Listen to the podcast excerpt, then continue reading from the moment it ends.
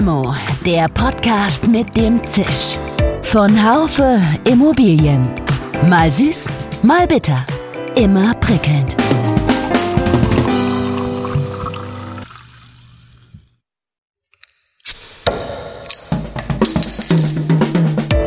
Limo, der Podcast mit dem Zisch. Von Haufe Immobilien. Mal süß, mal bitter. Immer prickelnd. Hallo, liebe Zuhörerinnen und Zuhörer. Herzlich willkommen zur neuen Folge von Limo, dem Podcast von Haufe Immobilien.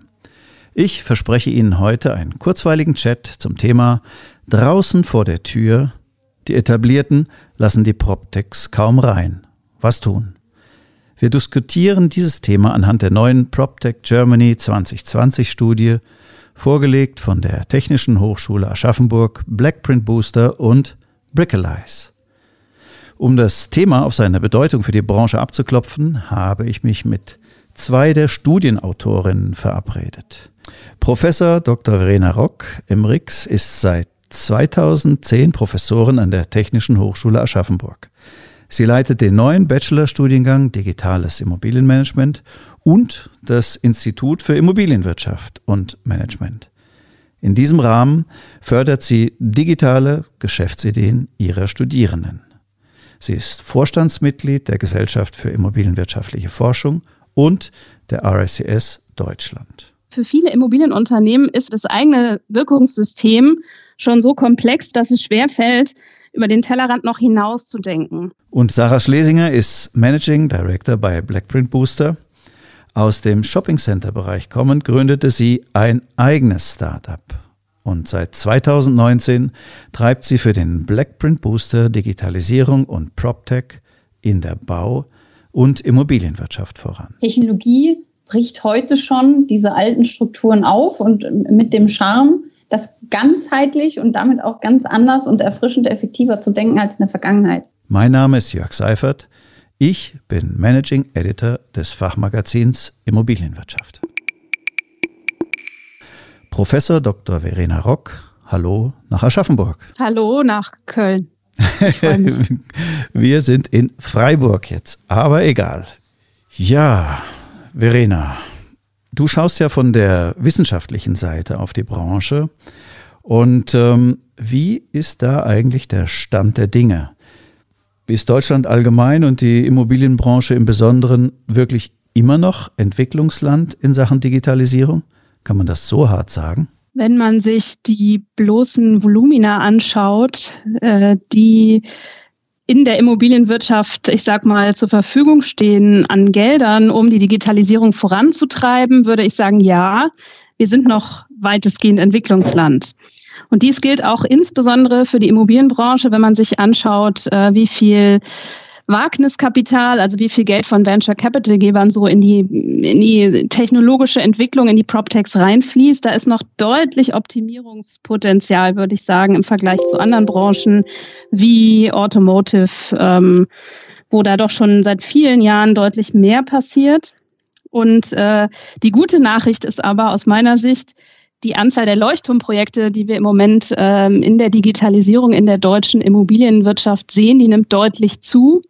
Und immer mehr große Player ähm, schreiben sich das Thema Digitalisierung nicht nur auf die Fahne, sondern beginnen jetzt auch tatsächlich was zu machen in dem Bereich. Und das freut mich sehr. Aber ich glaube, der Grund, dass wir da so ein bisschen spät sind, also so ein Late Mover, liegt daran, dass einfach die Immobilie als Produkt doch sehr heterogen ist im Vergleich zu anderen Gütern, mit denen wir es so zu tun haben, die doch sehr viel stärker skalierbar sind und dass dadurch halt Digitalisierung nicht unbedingt einfacher wird. Sarah, wenn ich dich äh, fragen darf, haben es da die PropTechs aufgrund der Heterogenität der Immobilienwirtschaft mit ihren äh, digitalen Geschäftsmodellen so schwer mit dem Markteintritt? Wie sieht denn das konkret hier aus? Wenn man, wie du, versucht, das eine oder andere ja zu boosten? Ich würde auf jeden Fall unterschreiben, dass PropTechs es nicht leicht haben. Ob sie es schwer haben, hm, hängt sicher davon ab, ob das Geschäftsmodell ähm, oder die Dringlichkeit ähm, der Lösung, besser gesagt, gerade auf den Marktbedarf trägt. Das, was wir, das, was wir sehen, ähm, ist, dass sich im Vergleich zu 2017, 2018, in der wir frühphasige Startups ähm, ja beim Markteintritt tatsächlich ähm, begleitet haben, in 2019 beispielsweise die Teams, die sich bei uns ähm, gemeldet haben, schon eine ganz andere Reife haben. Und wenn du das ähm, jetzt zusammenbringst mit, ähm, mit natürlich auch Corona, man ähm, darf ja nicht außen vor lassen, dann ist es an vielen Stellen auch für PropTechs leichter geworden, ähm, hier den Zugang ähm, zu finden. Leicht der heißt aber nicht, ähm, dass, es, dass es leicht geworden ist. Und ähm, insofern ist, äh, ist deine Frage da äh, ganz klar zwiespältig zu beantworten. Es, es hängt ganz klar vom PropTech ab, wie einfach oder wie schwer der Zugang ist. Jetzt hier durch die aktuell vorgelegte äh, PropTech-Studie, Verena, würde ich dich gerne nochmal fragen. Gibt es ja auch eine verstärkte Diskussion wieder über dieses Thema in der Öffentlichkeit. Das habt ihr sehr schön äh, gemacht mit dieser Studie und seid da ja schon, wie man jetzt sieht, hier bei den Medien auf Resonanz gestoßen. Wie sind denn die Reaktionen seitens der etablierten, sagen wir mal, Immobilien-Softwareanbieter auf eure Erkenntnisse? Gibt es da schon Rückmeldungen? Also ich habe einige wenige Rückmeldungen da bekommen und ähm, die mal, also die Rückmeldungen, die ich erhalten habe, die bestätigen auch die Aussagen, was wirklich die Herausforderungen und Hürden der Durchdringung, sage ich mal, von IT- und Softwarelösungen in der Immobilienwirtschaft betrifft. Der Unterschied ist, äh, bei den etablierten Softwareanbietern, die sind einfach schon wesentlich länger am Markt, haben eine längere Historie und die meisten von denen bedienen halt auch andere große Kunden schon länger als die Immobilienwirtschaft und haben es dadurch auch mit Referenzprojekten deutlich leichter als jetzt viele der jungen PropTechs, die wir befragt haben. Ähm, und ich muss aus eigener Erfahrung sagen, also als ich noch in der Immobilienbranche selbst aktiv war, äh, vor zehn, elf Jahren, da war das Thema IT ähm, der großen Softwareanbieter in Teilen wirklich in einem ähnlichen Stadium wie das heute mit dem PropTex so ist. Ähm, und ich erinnere noch, wie wir da damals ähm, von unserem Fondsmanagement-Team einen anderen Anbieter besucht haben, also einen anderen Fondsanbieter, um einfach mal zu schauen, wie deren Portfolio-Management-Software funktioniert. Das heißt, damals waren die Mechanismen, glaube ich, bei der Auswahl von Softwareanbietern schon die gleichen, wie sie es heute bei PropTex sind. Erstmal auf Referenzen setzen und sich erstmal anschauen, wie funktioniert denn das Produkt tatsächlich live und damit dann Vertrauen aufbauen. Also konnte man äh, damals zum Beispiel von einem digitalen Ökosystem noch nicht reden. Ja. Heute ist das ja verstärkt in der Diskussion, dieser Begriff. Sarah, da würde ich dich gern fragen. Ähm, es war ja ein Ergebnis der Studie, dass das Strukturieren und äh, Importieren von Daten bei großen Teilen des Establishments noch nicht Usus im Tagesgeschäft sei. Ähm, aber genau darauf fußen ja viele PropTech-Ansätze. Also Könntest du mal kurz skizzieren, auf welchen Schnittstellen genau es da klemmt? Bevor es an äh, den Schnittstellen ähm, hängen kann, ob das die richtige ist oder die richtige noch nicht programmiert ist, äh, müssen wir erstmal uns anschauen, dass interne Hausaufgaben gemacht werden müssen. Und da schauen wir uns jetzt die etablierte Seite an, die wir hier nicht befragt haben, aber über die mhm. ja die gerade zitierte Studien äh, nun ähm, indirekt Auskunft gibt. Und äh, vielleicht erzähle ich da äh, den Schwank aus ähm, unserem Digital Leaders Council, ähm, äh, bei dem wir Digitalisierungsverantwortliche unterschiedlicher ähm, Unternehmen zum Austausch zusammenbringen. Und die erzählen gerade ganz frisch in, in dieser Woche durch Corona, zweite Welle, jetzt getriggert, eine neue Ernsthaftigkeit, überhaupt sich IT-Systeme intern anzuschauen und überhaupt sich erstmal damit zu beschäftigen, Office 365 konsequent einzuführen, die internen Leute zu schulen. Also bevor wir an den Punkt kommen, über tatsächlich Schnittstellen zu sprechen, also dass Daten ähm, zur Verfügung gestellt werden können, müssen einfach bestimmte Systeme erst hergestellt werden und, und ganz offen zu sein. Wir haben eben, so flapsig wir das ja auch in der Studie einmal zitiert haben, ähm, Daten in Excel ist eben nicht Daten digital zur Verfügung zu stellen. Das ist kein Zugang und viele Geschäftsmodelle, da hast du recht, ähm, fußen darauf, dass genau dieser Zugang eben möglich gemacht wird. Und ähm, es ist, so haben wir keine so haben wir auch keine Antworten. Also die Tech-Seite kann auch kein, äh, kann auch die drängenden Fragen der Etablierten so gar nicht beantworten. Wie viel Kosten oder Zeiteinsparung, wie viel Upside-Potenzial kann ihre Lösung eigentlich bieten, wenn denn, ähm, wenn denn Daten in dieser Form nicht zur Verfügung gestellt werden? Und das ähm, geht vom Kleinen bis ins Große. Also ganz kurz gefasst, Ähm, Schnittstellen sind ein echtes Thema. Für diejenigen, die in der Branche auch schon weiter sind, ähm, ist mit Sicherheit auch ein Thema auf Seiten der Tech-Companies, dass die vielleicht gar nicht schnell genug hinterherkommen. Aber als Gro-Antwort würde ich geben, es hapert noch nicht wirklich an den Schnittstellen, sondern am Investment und Know-how, um in Infrastruktur und Setup überhaupt erstmal zu investieren und das herzustellen. Ich würde Verena nochmal fragen, vielleicht aus der etwas, sagen wir mal, aus der Vogelperspektive ähm, der Hochschule heraus. In eurer Studie habe ich gelesen, dass der Zugang zu Daten und ihre Auswertung dennoch für die PropTechs, also die habt ihr ja nur befragt, zu 94 Prozent als die größte Hürde beim Aufbau eines Geschäftsmodells äh, von, mit etablierten Immobilienfirmen genannt wurde. Was muss denn da passieren aus deiner Sicht, um diese Hürde zu nehmen? Ich glaube, ein Großteil hast du, liebe Sarah, ja schon erwähnt. Ich glaube, grundsätzlich ähm, herrscht in der Immobilienbranche immer noch an vielen Stellen das Denken in äh, Datensilos, beziehungsweise das Gefühl, dass man ähm, eine Datenhoheit braucht im eigenen Haus, um halt äh, im Markt erfolgreich zu sein. Das heißt, ich glaube, was wir schaffen müssen, ist, dass wir mehr Vertrauen generieren, ähm, dass wenn man Daten Vielfalt erhöht und Daten auch zur Verfügung stellt, dass man dann wirklich einen Mehrwert für die ganze Branche schaffen kann. Ja, das hängt dann auch wieder mit Datentransparenz zusammen, die in vielen Märkten, Immobilienmärkten in Deutschland einfach noch krankt, ganz klar.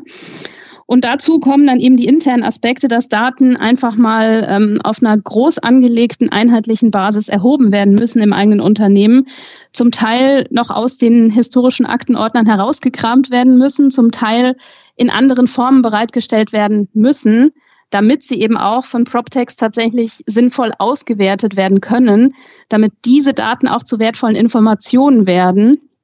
Und wie Sarah das gesagt hat, erst wenn das passiert ist, also wenn diese internen wirklich Fleißarbeiten gemacht sind, dann können wir auch äh, mit den Daten tatsächlich zu einer Effizienzsteigerung in den Immobilienprozessen kommen.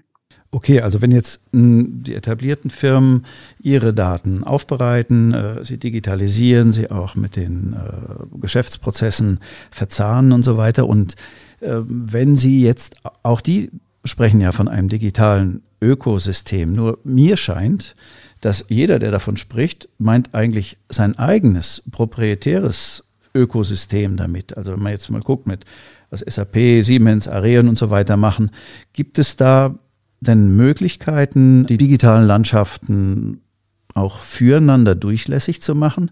Siehst du dafür Ansätze? Also ich äh, sehe es im Moment erstmal tatsächlich wie du, Jörg, dass wir da noch eine sehr starke interne Sichtweise haben. Wenn wir uns mal äh, vor Augen rufen, was die Definition äh, von einem Ökosystem ist, und da ist man ja als Professor, als Wissenschaftler immer erstmal am Schauen, was, was, was macht eigentlich ein Ökosystem aus. Im Prinzip ist es die kleinste ökologische Einheit eines Lebensraumes mit dem in ihm wohnenden Lebewesen. Ja, das heißt im Prinzip ein komplexes Wirkungsgefüge verschiedener Lebewesen und deren anorganische Umwelt. Ja, und mhm. für viele Immobilienunternehmen ist halt das eigene Wirkungssystem schon so komplex, die eigene Systemlandschaft, dass es schwer fällt, über den Tellerrand noch hinaus zu denken. Im Grunde genommen sehe ich es aber auch so, wir müssten eigentlich die ganze Immobilienwirtschaft als ein Ökosystem begreifen und im Prinzip sogar noch darüber hinaus. Denn wenige andere Branchen sind so interdisziplinär wie die Immobilienwirtschaft. Das heißt, wir müssten eigentlich das digitale Ökosystem über das einzelne Gebäude hinaus, über einzelne Immobilienportfolien hinaus, bis ins ganze Quartier, bis in die ganze Stadt denken. Und zwar vom Nutzer her. Und mhm. das äh, passiert noch zu wenig. Es gibt Initiativen, das war ja dann auch deine Frage, ähm, die schon in die Richtung denken, sei es eben durch Schnittstellenschaffung, ähm, sei es durch einen vereinfachten Datenaustausch zwischen verschiedenen Stakeholdern oder sei es auch durch eine Standardisierung und Vereinheitlichung von Daten. Ja, beispielhaft zu nennen, äh, für solche Initiativen sind hier die GIF-Datenstandards, äh, die internationalen Themen, die die RICS sich da gerade im Punkto äh, Building Operational Standards auf die Fahne schreibt, oder auch erste Plattformen, die gerade entstehen, ähm, um Schnittstellen zwischen verschiedenen Anwendungen im digitalen Ökosystem besser zu managen. Da gibt es beispielsweise ähm, Build API oder RealCube, die versuchen, sowas herzustellen in der PropTech-Welt. Dazu gehört mit Sicherheit auch so ein Ansatz wie ähm, Building Information Modeling oder Lean Construction, Lean Management, die äh, das Potenzial haben, ähm, nicht nur vom Nutzer, sondern von der Immobilie auszudenken und eben nicht in alten Silos, das ist Bauen und das ist Betreiben und die haben klassisch nichts miteinander zu tun. Und äh, da, vielleicht mit einem Satz, Technologie bricht heute schon diese alten Strukturen aus, auf und mit dem Charme, das, äh, das ganzheitlich und damit auch ganz anders und erfrischend effektiver zu denken als in der Vergangenheit so ein bisschen die, die Idealsicht auf die Sache. Ne? Ich meine, wenn man in eure Studie guckt und da mal schaut, was die befragten Early Stager, also die noch in einem Start-up-Stadium sind oder Conqueror, die vom Ausland kommen, äh, sagen, da sprechen die dem Establishment ja fast technologische Kompetenz ab, so wie ich das gelesen habe. Ja. Und äh, man sagt, man kann machen, was man will. Die Etablierten behalten ihre alte Unternehmenskultur schlicht bei. Wir sollen da irgendwie reinpassen. Ähm, bei den Grown-ups allerdings diejenigen, die schon Kooperationen haben und die auch eigenen Kundenerfolg haben, ähm, da gibt es auch gewisse äh, Kooperationserfolge mit den ähm, Etablierten, wie ich sehe. Siehst du das auch so? Na, Jörg, ob Sie Ihnen eine hohe Kompetenz zusprechen, ähm, das schauen wir dann in ein paar Wochen, wenn wir die Studie quantitativ vertieft haben. Okay. Ähm, ob das tatsächlich in, im Große gesehen wird. Auf jeden Fall stimmt, äh, die, die ähm, Befragung zeigt, dass diejenigen, die in der Branche angekommen sind, weil sie schon Geschäft machen, ähm, äh, äh etwas mehr ähm, oder höhere Kompetenz da sehen. Ähm, der zu den Kooperationserfolgen, ach, ganz klares Ja die gibt es. Verena hat das eben auch schon gesagt. Das, das sind auch keine Einzelfälle mehr, so wie 2017, 2018. Da war ja schon fast ähm, eine, ähm, eine Co-Creation ähm, oder auch das, äh, ein Investment eines Etablierten in ein PropTech ähm, noch eine riesen Pressemitteilungskampagne wert. Heute geht, äh, gibt es für Kooperationen ganz selten überhaupt noch solche Quotes, äh, die rausgehen. Wir befinden uns auf jeden Fall in einer Marktphase, in dem ähm, zu sehen ist, es gibt mehr gegenseitiges Verständnis und ein Miteinander. Aber wie die Studie eben auch gezeigt hat, um zu diesem Miteinander zu kommen, braucht es bestimmte Voraussetzungen. Und viele Tech-Companies äh, tun sich einfach noch schwer, die zu erfüllen. Und eine davon ist überhaupt Referenzen vorzuweisen aus dem Markt. Und ganz offen, um Referenzen vorzuzeigen, muss halt irgendeiner mal springen. Muss irgendeiner mal den Mut haben, der Erste zu sein, der sich äh, eben äh, kreativ auf was Neues einlässt oder eben tatsächlich jemanden ausprobiert, der nicht schon mit 20 anderen äh, dicken, großen Marken aus dem gleichen Umfeld arbeitet. Und ähm, daran, das haben wir ja auch durchaus aus der Branche äh, und aus den, ähm, aus den Quotes der ähm, befragten PropTechs rausgekriegt, da krankt es eben noch ein Stückchen. Und auf deine Frage da nochmal eingehend, da wird eben auch ein ich nenne es mal, ein fehlendes Verständnis für Innovation oder auch für die Dringlichkeit von Innovation, für Funktionsweisen von Technologie oder alleine ähm, ganz simpel gesprochen für die Möglichkeit von Technologie ähm, der Branche und den Ansprechpartnern auf der anderen Seite abgesprochen. Das kann ich auch gerne äh, bestätigen. Also so aus meiner eigenen Erfahrung in der Branche kann ich wirklich sagen, dass früher ja eigentlich immer IT in, in Immobilienunternehmen so ein bisschen das stiefmütterliche Thema war, mit dem man sich erst beschäftigt hat, wenn man eben das Tagesgeschäft ähm, quasi vom Tisch hatte, wenn überhaupt. Und die gute Nachricht ist jetzt momentan im Markt in Richtung Digitalisierung und Kooperation, finde ich, dass sich ja das Establishment, wie wir es genannt haben, jetzt zunehmend auch eigene Technologiekompetenz ins Haus holt. Ja, also das, was die PropTechs noch beobachten, das bricht aus meiner Sicht gerade so ein bisschen auf. Und die Rolle derer, die in den, im Establishment mit Digitalisierung betraut sind, die nimmt an Bedeutung zu. Und die nimmt auch zunehmend, wenn immer noch nicht genug, auch an Entscheidungskompetenz in den Unternehmen zu. Da sehe ich also einen Wandel und das sehe ich als positives Signal. Okay. Ähm, trägt Sarah ähm, auch äh, aktuell die Covid-19-Pandemie und die damit äh, verbundenen Einschränkungen dazu bei, dass sich der eine oder andere mehr Gedanken macht über seine Prozesse und in dem Zusammenhang auch mit Digitalisierung? Es tut sich auf jeden Fall etwas. Wir haben gestern äh, eine ganze Reihe ähm, Unternehmensvertreter befragt äh, auf der etablierten Seite und viele von denen haben eben ähm, attestiert, die, dass zwar, und das äh, haben wir ja auch schon ein paar Mal diskutiert, Innovationsbudgets jetzt in der Corona-Zeit zusammengestrichen wurden, äh, zum Teil wirklich auch laufende Projekte gecancelt, aber, und ähm, da, da würde ich auch Verena gerade wieder ähm, absolut ähm, beipflichten, dass, dass mehr in Technologie investiert wird. Das ist im Moment noch sehr stark auf, ähm, auf sowas wie Setup, also äh, SAP oder Office 365 oder einfach überhaupt mehr die Standardsysteme. Und ähm, deine Frage äh, zielte ja nicht nur darauf, sondern auch, ob das äh, etwas bei den PropTechs ähm, im Markt gravierend ähm, zu messen ist und ob da tatsächlich mehr Sales-Erfolge zu verzeichnen sind. Das ist ähm, im Moment noch nicht abzusehen, hängt ähm, äh, mit einem Punkt ganz klar auch zusammen, die Sales-Zyklen, die wir hier haben in unserer Branche, alleine weil der Immobilienlebenszyklus so lange ist und weil viele Entscheidungsprozesse eben auch so komplex sind, sind wahnsinnig lang zum 13. Also Worst Case, wir haben hier ein PropTech im Portfolio, da ist ein Sales-Zyklus 36 Monate und so lange haben wir zum Glück Corona noch nicht. In, insofern ist es noch ein bisschen schwer zu beantworten. Was ganz klar zu sehen ist, ist, dass die Bereitschaft, sich ähm, mit PropTechs auszutauschen und ähm, ja, diesen Akquisegesprächen zuzuhören, beziehungsweise eben in, in diesen ähm, sich das überhaupt erzählen zu lassen, was die andere Lösung kann, dass das zugenommen hat und dass vor allen Dingen auch eine Bereitschaft zugenommen hat, das jetzt in digitaler Form zu tun in dieser Zeit. Okay, also ich meine, wir als ähm, Immobilienwirtschaft ähm, sind ja Medium, ja, und wir stehen mittendrin, ja, zwischen den etablierten und den PropTechs. Wir sprechen mit beiden. Und äh, wenn ich mit etablierten spreche, ist zum Beispiel so, die sagen mir, naja, also bei mir rufen so zwei Startups pro Tag an, äh, aber wer noch keine Kunden hat, der kann eigentlich sofort wieder auflegen, ja. Für die Etablierten sind ja die, das Wichtigste bereits bestehende Geschäftsverbindungen und daraus resultierende Referenzen. Das habt ihr erwähnt ein bisschen beißt sich bei diesen ganzen Sachen die Katze in den Schwanz, ja. Aber könntest du, Verena, vielleicht aus deiner Sicht nochmal sagen, wo könnte man das aufbrechen, also dieses Katze-Schwanz-Dilemma? Ja, das ist äh, in der Immobilienwirtschaft nicht ganz einfach, weil wir, denke ich, schon ähm, noch eine relativ träge Branche sind, was Veränderungen angeht im Vergleich zu anderen. Und die Immobilienbranche hat auch im Vergleich zu anderen Branchen relativ hohe Markteintrittsbarrieren.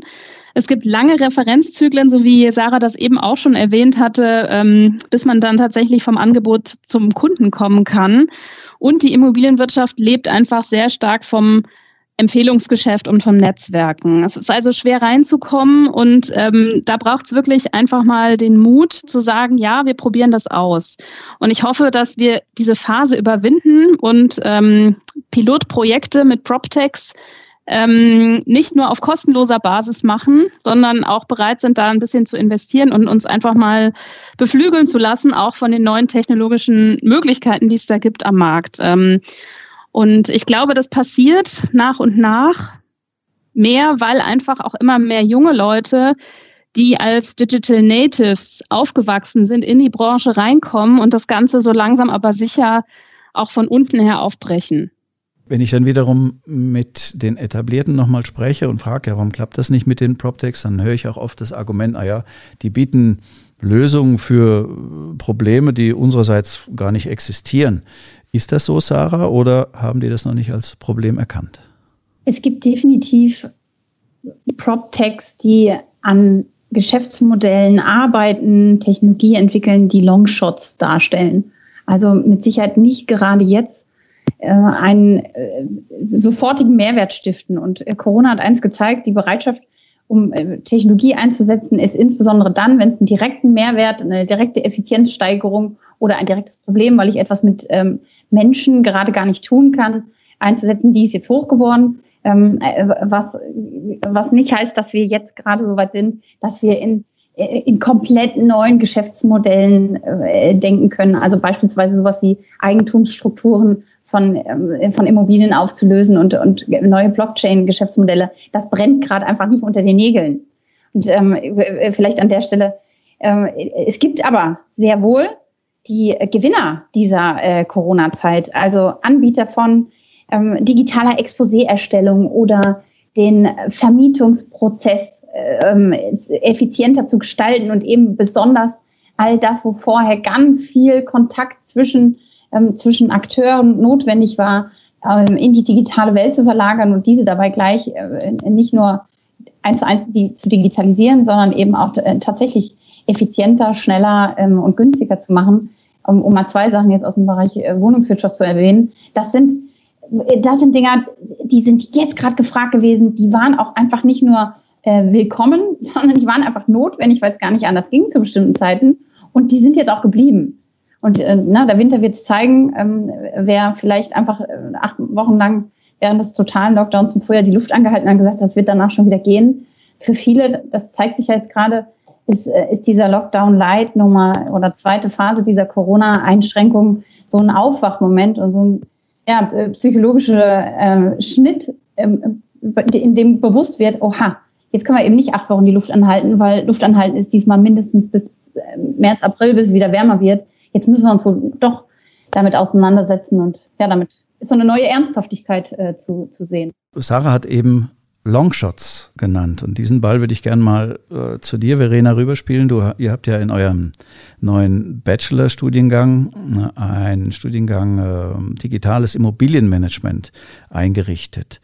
Äh, ist ja in irgendeiner Weise auch ein, ein Longshot, ja, bis die Leute ausgebildet sind, braucht ja eine gewisse Zeit, gewisse Zeit. Aber geht ihr auch dort, würde mich jetzt in dem Zusammenhang interessieren, auch auf die Fragestellung äh, Zusammenarbeit PropTechs und Etablierte ein? Ja klar, also das spielt eine ganz große Rolle und ähm, zu einem Stück weit ist ja auch dieser Studiengang aus der Idee entstanden, wie können wir denn äh, digitale Geschäftsmodelle in der Immobilienwirtschaft implementieren. Im Grunde genommen ist es tatsächlich ein Longshot, weil wir uns schon seit fünf Jahren damit beschäftigen und äh, die Initialzündung war tatsächlich auch unser äh, Startup-Wettbewerb mit Blackprint Booster, den wir mit Studierenden schon seit fünf Jahren machen. Also mit Sarah und Alexander zusammen. Und haben gesagt, eigentlich müssen wir doch diese Kompetenz, ähm, die die Studierenden eigene Geschäftsmodelle entwickeln zu lassen, fördern. Mhm. Ja, plus wir sehen gerade in der Immobilienbranche beginnt so ein Prozess, sich zunehmend zu digitalisieren. Und wir haben dann selber relativ lange gebraucht, bis dieser Studiengang starten konnte, was einfach ähm, administrative Prozesse manchmal so mitbringen können. Und ich denke, ähm, die Immobilienwirtschaft hat sich aber in den letzten fünf Jahren auch nicht so wahnsinnig schnell weiterentwickelt in der Digitalisierung, sodass wir da jetzt zum richtigen Zeitpunkt kommen. Ähm, PropTechs äh, sind Thema, PropTechs sind Dozenten in dem Studiengang und äh, wir nehmen auch PropTech-Lösungen, die da sind und probieren die einfach mal aus, um mhm. zu schauen, was bieten die denn tatsächlich für einen Mehrwert für Immobilienprozesse, Gibt es welche, die sind wirklich disruptiv? Was gibt es da für Erfahrungswerte? Und das ist ganz wichtig, denke ich, was ich den Studenten mitgeben möchte. Wie kann ich denn Technologien nutzen, um wirklich ähm, Geschäftsmodelle besser zu machen für die Immobilienwirtschaft. Mhm. Wie viele äh, Studierende da aktuell in dem Studiengang und, und was ist da geplant? Welche, äh, welchen Output werdet ihr haben pro Jahr? Also wir haben jetzt gestartet im Oktober mit dem ersten Semester mit knapp 50 Studierenden und wir hoffen natürlich, dass wir die bis zum Ende, also bis zum siebten Semester dann auch mit einem Studienabschluss durchziehen können. Und das ist äh, mit einem Einstieg jedes Jahr auch so die Größenordnung, mit der wir da rechnen. Also wir hatten trotz des neuen Themas, trotz des sehr spezialisierten Studiengangs da eine sehr hohe Nachfrage und freuen uns, dass wir jetzt da so viele interessierte junge Leute ausbilden können. Das hört sich ja erfreulich an, da kommt was zu auf die Branche. Ich, ich würde noch Definitiv. ich würde gerne nochmal Sarah fragen. Also man weiß ja, dass bei den Startups so, so ungefähr nur 10% High Potential sind. Ja? Und jetzt sagst du, die Etablierten müssen sich mal was trauen, die müssen mal investieren und so weiter. Aber woher sollen die denn wissen, auf wen sie da setzen sollen? ja, Sie könnten uns fragen. Ähm, ähm, also ganz äh, klare Antwort, das gilt nicht nur für unsere Branche, sondern überall mit gezieltem Scouting und äh, dabei mit dem zunehmenden Aufbau eigener Kompetenzen ähm, in der Bewertung, wie, äh, wie diese Technologie, also das Produkt, wie auch das dahinterstehende Unternehmen, beziehungsweise vor allen Dingen das dahinterstehende Team einzuschätzen ist. Und äh, mit, mit drei Worten ähm, erklärt, äh, Scouting besteht aus einer permanenten, eben nicht ähm, punktuell stattfinden, sondern einem laufenden Prozess, in dem sich der Markt angeschaut wird, in dem ähm, Informationen verarbeitet werden von ähm, die, die, veröffentlicht werden, also von Pressemitteilungen über Blogbeiträge bis hin zu tatsächlich äh, Unternehmensregister, äh, Scouting und, ähm, und dann der Vertiefung, ähm, wie, wie, alt sind die Unternehmen, wie viele Mitarbeiter arbeiten da schon, was haben sie für ein Track Record, was haben sie für Referenzen, das, mhm. das spielt eine Rolle, aber das ist nicht das Einzige, um zu bewerten, ob die Technologie gut ist. Ganz starke, große Rolle spielt, was sind das für Leute, die das gegründet haben und die das als, ähm, als entscheidende Personen mit aufbauen, deren, deren Kompetenzen, deren Fähigkeiten, deren Vernetzungsmöglichkeiten ähm, ja, und ähm, um das mitzugeben für diejenigen, die gerade anfangen und denen du hiermit auch einen kleinen Tipp geben wolltest, wie gehen sie die nächsten Schritte? Ähm, jetzt kann ich gerade nicht sagen, geht auf so viele Veranstaltungen wie möglich, das ist gerade schwierig, ne? Ja, aber lockt leider. euch auf so vielen Veranstaltungen ein wie möglich. Das ist ehrlich gesagt das A und O das, das Kennen und das, und das Ausprobieren mit den Sprechen und ein gutes Gefühl dafür zu gewinnen. Und wir sind in einer Branche, in der haben wir ein starkes People's Business. Und das gilt auch für Technologie. Das ändert sich nicht nur, weil wir da äh, über Produkte reden, von denen der eine oder andere vielleicht Angst hat, weil es um Nullen und Einsen geht. Aber mhm. letztendlich ist auch das ein Business, das machen wir mit Menschen. Sich ja. lernen hilft. Ja, das, das ist richtig leider ein bisschen erschwert dieser Tage. Ähm, aber ich würde nochmal äh, Verena auch fragen, also wenn es gibt ja bei den, wenn PropTechs in eine Firma kommen, dann wollen die vielleicht oft alles anders machen und legen auch äh, ihre Finger in Wunden, wo es vielleicht Sachen gibt in Firmen, die nicht so gut laufen. Und äh, ist es da nicht verständlich, wenn man so nach dem Vorbild da von Google, Apple und Co., äh, wenn die Firmen versuchen, ihr eigenes Ökosystem zu schaffen, um, um selbst überleben zu können und nicht disruptiert zu werden? Naja, vielleicht kann man manchmal besser überleben oder erfolgreicher überleben, wenn man zumindest einige disruptive Elemente zulässt. Äh, denn wir sehen ja aus anderen Branchen, was passiert, wenn man das vielleicht nicht tut und dann abgehängt wird. Ähm, und deswegen denke ich, man sollte sein eigenes Unternehmensökosystem wirklich öffnen in Richtung PropTechs. Man muss ja nicht alles mitnehmen, was die einem an disruptiven Ideen nahelegen, aber man kann zumindest seine Unternehmenskultur auch dahingehend öffnen, dass man bereit ist, ähm, sich zu verändern. Und ich glaube, wenn man nicht sich öffnet und ähm, sich gegen Kooperationen mit externen Technologiepartnern sperrt, dann wird man wahrscheinlich länger brauchen, um sich äh, an die neue Welt da draußen anzupassen. Und da wir jetzt zehn Jahre wirklich ähm, Erfolgszyklus in der Immobilienwirtschaft hatten und jetzt aber durch Corona schon deutlich wird, da gibt es Probleme mit einzelnen Assetklassen vielleicht im Markt, da gibt es jetzt Veränderungsdruck. Das, das, da muss man jetzt dabei sein bei der Veränderung. Und jemand, der sich dann in sich selbst einschließt, der wird deutlich länger brauchen aus meiner Sicht. Sarah, du hast eben schon mal skizziert, äh, wo man ansetzen kann äh, in der Zusammenarbeit zwischen PropTechs und dem bestehenden Markt. Ähm, äh, also Prozesse und Geschäftsmodelle sind klar. Ist auch zum Beispiel so ein, so ein übergeordneter Trend wie etwa Nachhaltigkeit oder so ein Ansatzpunkt für beide Seiten, weil Digitalisierung an sich ist ja vielleicht notwendig, aber noch kein hinreichendes Konzept. Da hast du absolut recht.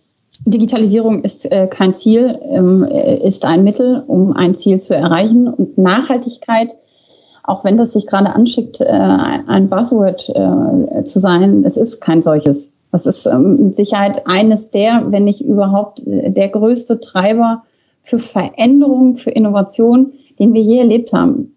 Wir sind in einer Markt, Situation, in der jetzt Corona als äh, Beschleuniger oder als Bereiniger jetzt oben drauf kommt, aber selbst ohne das ähm, erleben wir, ähm, erleben wir oder stehen wir an der Schwelle. Ähm, 2021 greifen verschiedene Verordnungen, ähm, beispielsweise die, äh, die Taxonomieverordnung ähm, auf EU-Ebene, die den Finanzmarkt reguliert. Und äh, ich glaube, mittlerweile ist es in unserer Branche auch beim letzten äh, Zuständigen angekommen, dass das eben auch ganz, ganz hart und direkt in unsere ähm, Geschäftsmodelle, in unsere Prozesse und in unsere Abläufe rein regieren wird. Denn wenn das Investitionskapital und die Kapitalgeber nicht mehr anders können, als nachhaltig zu investieren, dann, dann kommt ein Druck auf uns zu, der uns dazu zwingt, eben doch zu sanieren und anders, als wir das bisher getan haben. Und dann muss man eben auch ganz klar sagen, manche Geschäftsmodelle, die heute schon in die Bredouille geraten sind,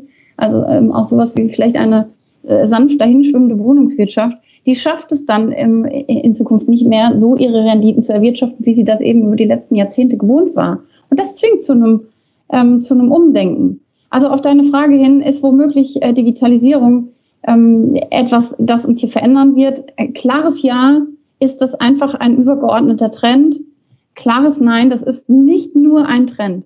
Das ist äh, der, tiefgreifendste strukturelle Wandel, der noch tiefer gehen wird als Digitalisierung an sich, was, wie du richtig sagst, äh, ist, äh, an sich ist es wertvoll und richtig, dass es das gibt.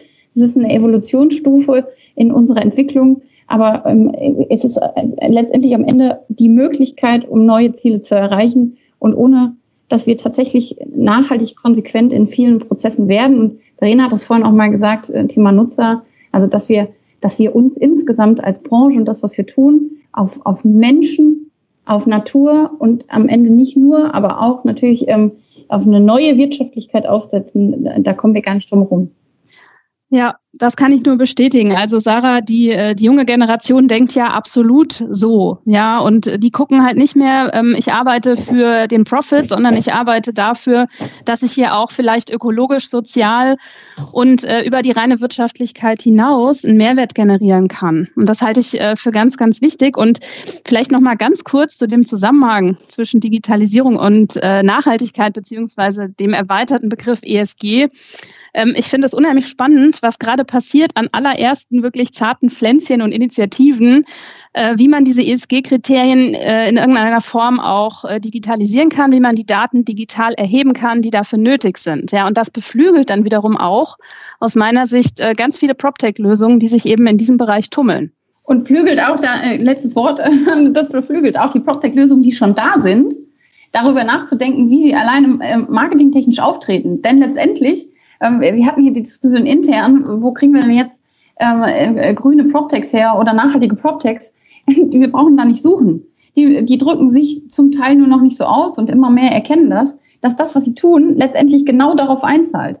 Dinge nachhaltiger zu machen, effizienter. Dabei wird weniger CO2 verbraucht, wenn ich einfach nicht äh, irgendwo hinreisen muss. Äh, wenn äh, komplexe Prozesse, wie sie heute sind, viele manuell dabei, einfach aufwendig sind und in Zukunft eben viel schlanker oder tatsächlich wegfallen. Und da ist ja schon so viel Nachhaltigkeit mit drin und ähm, ich glaube gar nicht, dass da noch so viel gesucht werden muss. Manchen muss man vielleicht noch den Impuls geben, dass sie das noch mehr herausstellen. Ja, Verena, ich hätte gerne so zum Abschluss nochmal ähm, deine Einschätzung, weil für all diese Sachen, Nachhaltigkeit und Digitalisierung, wie hängt das zusammen? Wie kriegt man mehr Transparenz auf den Markt? Wie findet man ein besseres Verständnis füreinander. Äh, dazu muss man sich ja austauschen. Wie, wie kann denn das in der nächsten Zeit gelingen, wenn persönliche Treffen, das gilt ja für die Lehre wie auch für Messen und Kongresse, äh, wenn da doch erhebliche Einschränkungen bestehen? Ja, also ich glaube, die Informationsvielfalt und äh, die Informationsdichte, die wir im Moment digital erleben, äh, Jörg, die ist so hoch wie noch nie zuvor. Also ich habe das schon am Anfang der Corona-Zeit meinen Studierenden gesagt, schaut euch all das an, was wir momentan an äh, digitalen Inhalten auf einmal produzieren, auch in der Immobilienwirtschaft, weil man damit einfach ein sehr, sehr viel ähm, detaillierteres Look and Feel für die Immobilienbranche bekommt, als es bisher möglich war. Mhm. Ja, natürlich ähm, ist das immer noch nicht so und es wird es auch nie sein, als wenn man sich persönlich zwischen PropTech und äh, Establishment von Auge zu Auge trifft und auch viel besser begreifen kann, mit welchen Personen hat man es denn da zu tun, was ja auch wichtig ist für die Entscheidung am Ende für, für ein Produkt. Aber es ist immerhin ein Anhaltspunkt, sich jetzt über die vielfältigen Möglichkeiten, die auch die PropTechs machen, ihr eigenes Geschäftsmodell stärker nach außen zu tragen, in der jetzt zwangsweise digitalen Welt, sich da zu informieren. Und ähm, ich sehe es trotzdem als Übergangsphase. Also ich glaube trotzdem, dass wir natürlich äh, mittel- bis langfristig wieder zu, zu echten Netzwerkveranstaltungen zurückkommen. Davon lebt unsere Branche einfach. Und äh, das wird, äh, wird das Zoomen der heutigen Zeit definitiv nicht ersetzen. Wir können viel tun, wir können einfach transparenter werden, mehr Informationen digital transportieren, aber letztlich bleibt das persönliche Treffen oder kann das nicht ausbleiben. Das war Limo, der Podcast von Haufe Immobilien mit Professor Dr. Verena Rock von der Technischen Hochschule Aschaffenburg und Sarah Schlesinger von Blackprint Booster.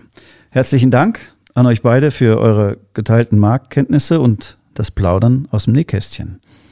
Und Sie, verehrte Zuhörer, ohne Sie wäre das hier alles nichts. Schönen Dank, dass Sie so aufmerksam dabei waren. Mit großem Dank auch an die Technik verabschiedet sich vom Limo-Mikrofon Jörg Seifert. Schön, dass Sie dabei waren. Bis zur nächsten Folge von Limo, dem Podcast mit dem Zisch von Haufe Immobilien. Um keine Folge zu verpassen, abonnieren Sie doch einfach den Podcast in Ihrer Podcast-App. Schön, dass Sie dabei waren. Bis zur nächsten Folge von Limo, dem Podcast mit dem Zisch von Haufe Immobilien. Um keine Folge zu verpassen, abonnieren Sie doch einfach den Podcast in Ihrer Podcast-App.